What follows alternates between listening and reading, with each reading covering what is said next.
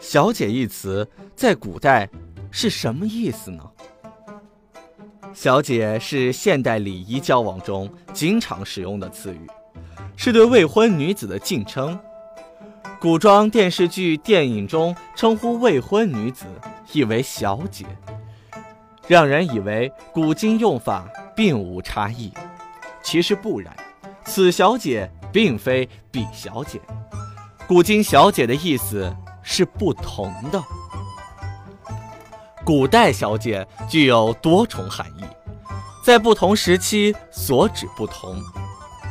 宋元时期的小姐是对地位低下的女子的称呼，“小姐”一词在宋代才见于典籍之中，最早是指宫婢，后来亦指妓女，这与现代敬称的用法大相径庭，和明清流行的小姐之意也不可同日而语。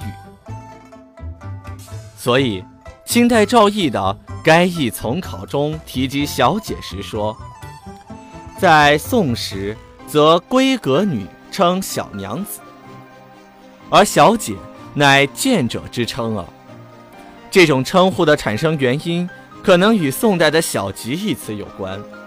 宋代妓女皆需薄籍在路，故有小吉之称。后来读音转变为小姐，后来读音转变，便改叫小姐。小姐的此种用法渗透到了我们语言文化之中，以致现在小姐还具有此种含义。宋代以后，豪门大户家的女儿皆称小姐，隐含尊贵之意，尤其多见于官宦家庭。这种称呼源于何时已难以考察，宋代便有记载，将岳飞的女儿。叫做银屏小姐，而语言杂剧中开始频繁使用“小姐”一词，如《西厢记》中小姐崔莺莺的形象，至今深入人心。明清时期，千金小姐的形象经常出现在文学作品之中，而小姐定情后花园的情节，也成为才子佳人小说中的经典模式。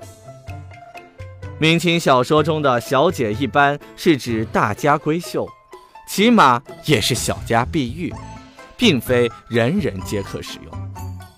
另外，娘家会称呼已经出嫁的女子叫做小姐，这是出于怜爱自家女儿的原因。